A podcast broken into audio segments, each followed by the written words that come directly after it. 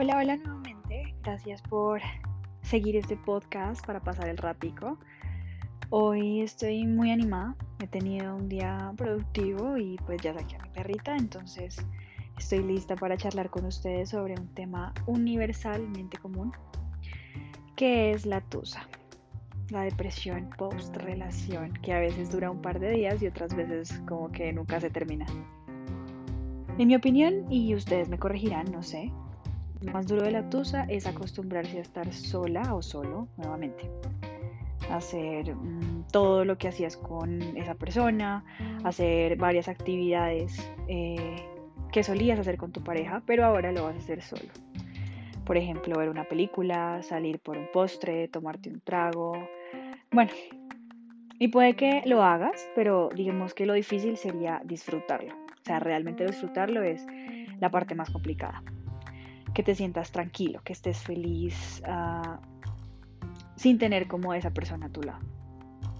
Obviamente al principio de toda ruptura nadie es completamente feliz, a no ser que seas tú el que se haya querido liberar, por decirlo así. Pero el tiempo actúa como una montaña rusa. Algunas veces estás arriba, o sea, muy bien, y otras veces no tanto. Pero pues a medida que pasen los días vas a ver que los momentos en las partes más altas van a durar más. Mm, las relaciones considero que cuando se terminan por un engaño o una decepción son muchísimo más fáciles de superar porque sientes como que no pierdes nada. Simplemente, eh, sí, una compañía, pero finalmente es una persona que no te quiso lo suficiente. Y punto. No es más. Hasta ahí llegó y ya fue. Pero cuando se termina por un mutuo acuerdo entre comillas, o por una consecuencia externa, o porque alguna boba pelea se salió de control, o porque simplemente la otra persona no quiere estar más contigo, ahí es donde deben controlar esas emociones que sientes que quieres, no sé, eh, sacar, que quieren explotar. Mm, ¿Qué te puedo decir? Los típicos consejos de YouTube, sal con tus amigos, lee, haz ejercicio, come algo rico, come chocolates, obviamente sin excederte. Mm, pero más que eso, recuerda que todo en tu vida se va a terminar tarde o temprano. Eh, de pronto esta carrera que estás cursando, este trabajo que tienes ahora, estas personas que te rodean, todo es un ciclo. Y tú no te vas a, a llevar nada a la tumba.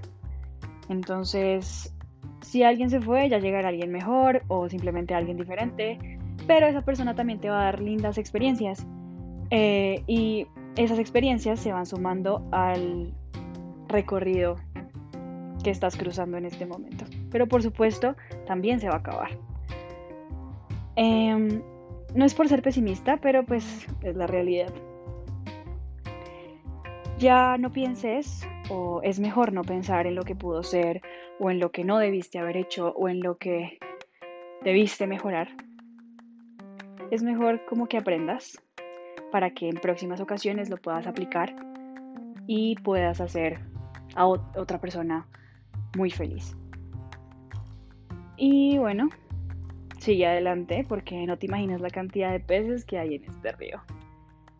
Busca algo que te haga feliz y tener paciencia es lo que me ha funcionado a mí. No sé a ti qué te ha funcionado. Me gustaría que me lo comentaran también porque estoy segura que más de uno o hemos pasado por eso o estamos en ese momento. Entonces, pues mucha suerte y relájense.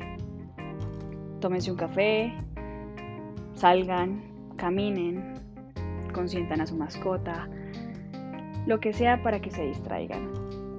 Y bueno, por ahora yo voy a buscar algo para abrigarme y de pronto me hago un cafecito porque muero de frío. Pero gracias por escucharme. Si quieren saberlo, si les interesa, la próxima vez hablaré de algo un poco más académico, pero pues nada que ver con el espacio esta vez, no quiero aburrirlos con eso. Pero hay algo que me parece increíble que he estado leyendo últimamente y es como el actual afán de la biotecnología y de algunos investigadores para encontrar la forma de no envejecer. Exactamente, como no dejar de ser joven. Que las células no envejezcan, que no pierdas facultades motoras ni intelectuales y me parece increíble, entonces voy a averiguar más al respecto y les cuento próximamente. Cuídense y que tengan una muy linda tarde.